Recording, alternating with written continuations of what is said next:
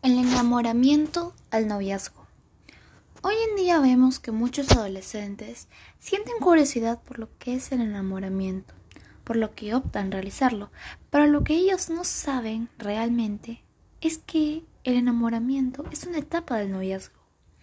Según la Biblia, Dios nos dice a través del sabio Salomón que todo tiene su tiempo, tiempo para dormir, tiempo para comer, tiempo para el amor. Si bien es cierto, el amor es lo más sublime que puede existir en este mundo, ya que viene de Dios. Es algo inexplicable. Por eso hay que tener la madurez necesaria, la edad adecuada para poder empezar un noviazgo.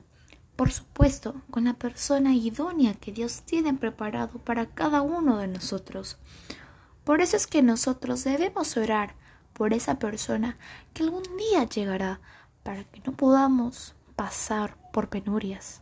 Sobre todo, tiene que ser una persona de nuestra misma religión para que él o ella nos acerque más a Dios y no al revés.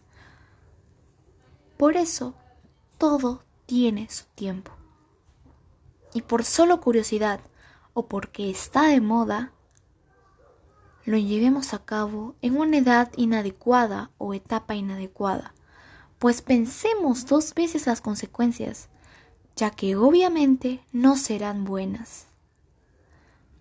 Dios nos dice que lo escuchemos y sigamos sus mandatos para poder llevar una vida feliz y tranquila.